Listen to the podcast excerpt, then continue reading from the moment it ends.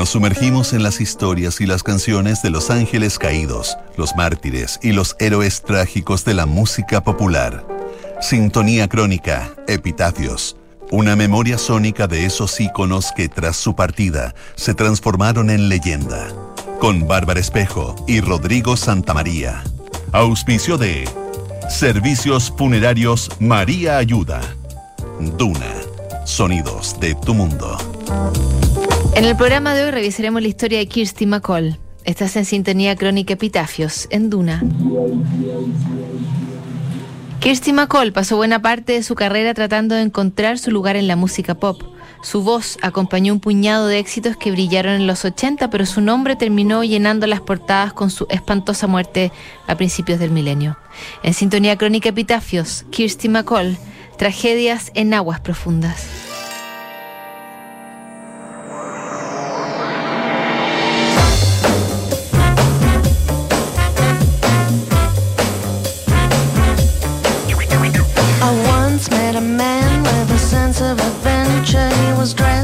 Una plaza en el centro de Londres hay una banca que destaca por su pequeña placa de metal. Ahí dice Kirsty McCall, 1959-2000. Un día esperaré allí, no hay banco vacío en Soho Square. Cada octubre, en ese mismo lugar, se homenajea a una cantante que no tuvo toda la popularidad que merecía durante su vida y cuyo final todavía resuena como una de las grandes tragedias de la cultura pop. Kirsty McCall, una voz talentosa que deambuló entre el punk y el folk, terminó sus días transformada en una mártir y abrió un caso policial que nunca pudo ser resuelto del todo. Kirsty McCall nació destinada a ser un personaje secundario en la música popular. Su padre era Ewan McCall, célebre cantante y activista que impulsó el revival del folk en los años 60. Autor de clásicos memorables como The First Time Ever I Saw Your Face y Dirty Old Town, también se dedicó a rescatar melodías tradicionales que se convirtieron en himnos generacionales. Uno de ellos fue Scarborough Fair, que más tarde sería popularizada por el dúo Simon Garfunkel. Con esa sombra paternal a sus espaldas, Kirsty McCall parecía condenada al segundo plano.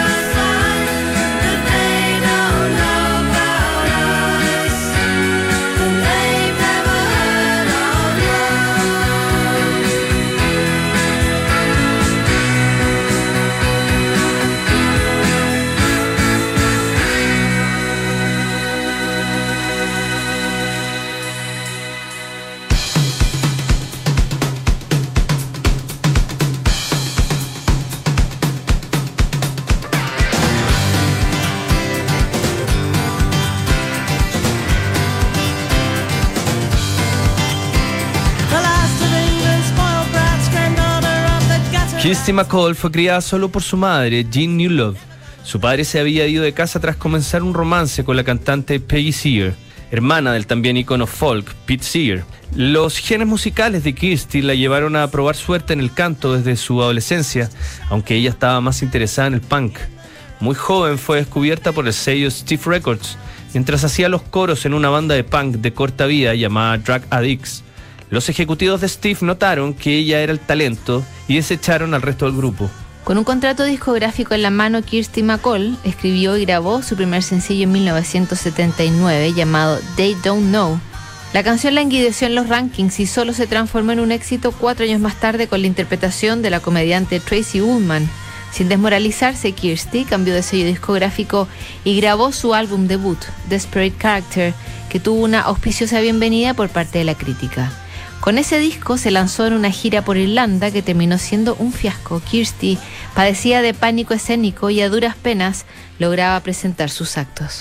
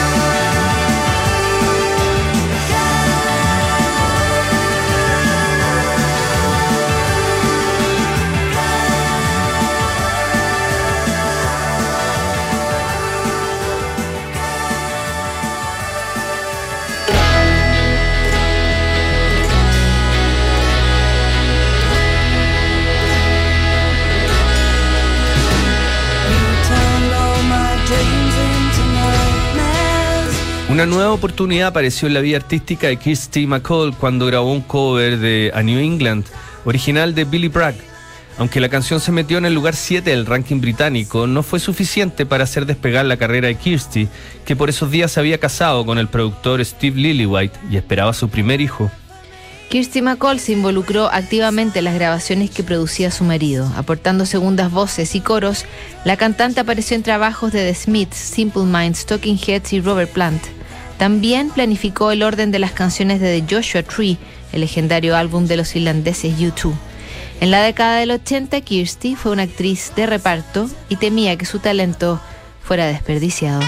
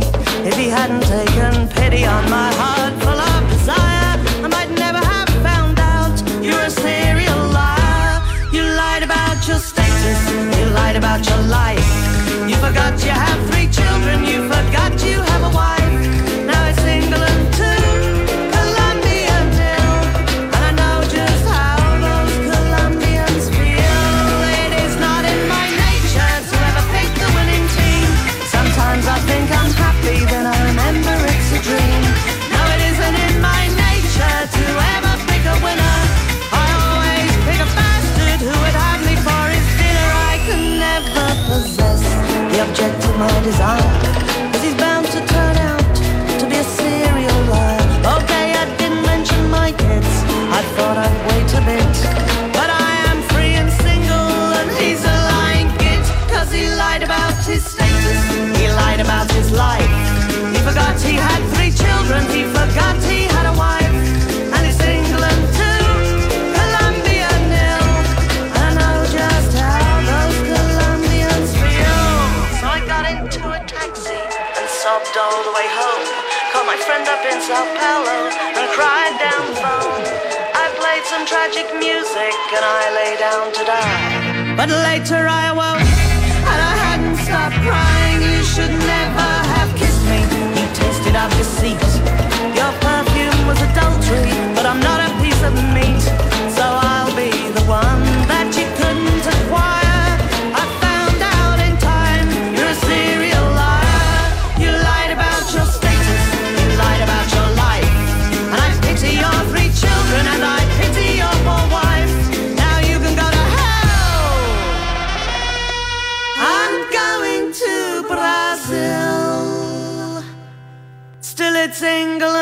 England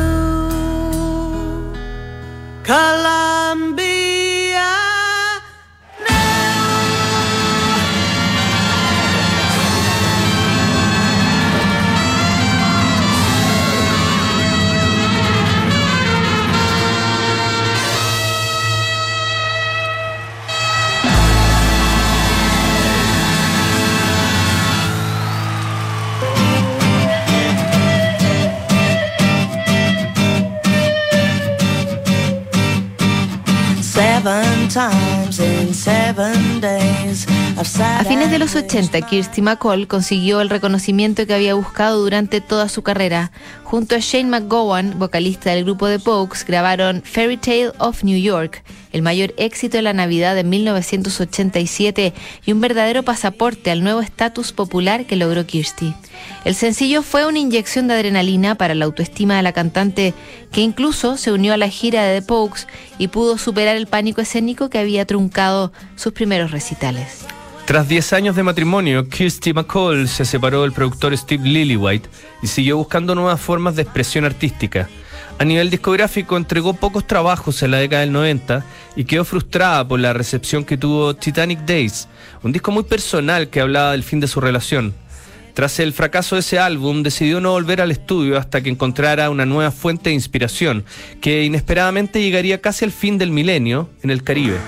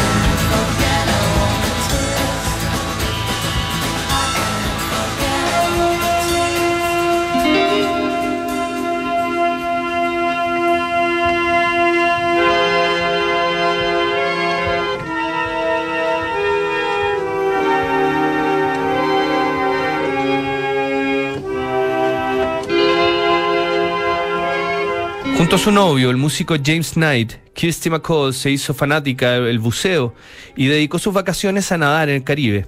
Al mismo tiempo se inspiró en la música centroamericana para grabar Tropical Brainstorm, quizás su trabajo más jugado a nivel artístico, pero también incomprendido por el público y la crítica. Justo después de editar el disco, Kirsty se tomó un descanso y viajó junto a su novio y sus hijos a bucear a Cozumel, en México. El 18 de diciembre de 2000 estaba todo el grupo emergiendo en un área protegida en un parque nacional mexicano cuando apareció un yate a toda velocidad. Apenas lo vio, Kirsty alcanzó a empujar a uno de sus hijos, pero ella no tuvo la misma suerte. El barco pasó por encima y la mató de forma instantánea, dejando su cuerpo mutilado a la vista de sus hijos. El barco pertenecía a un poderoso millonario local que puso a uno de sus empleados como chivo expiatorio, en un caso que fue encubierto por las autoridades mexicanas. Ante la impotencia, la madre Kirsty fundó Justice for Kirsty y sumó a Bono de YouTube como vocero de la causa. El año 2009 la justicia mexicana terminó por cerrar el caso y ofreció una indemnización de apenas 2 mil dólares a la familia de Kirsty McCall. Su madre, desilusionada, puso fin a la causa benéfica y siguió recordando a su hija hasta su muerte en 2017. It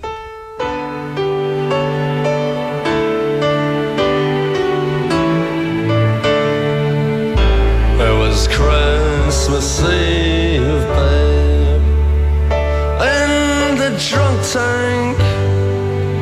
An old man said to me, "Won't see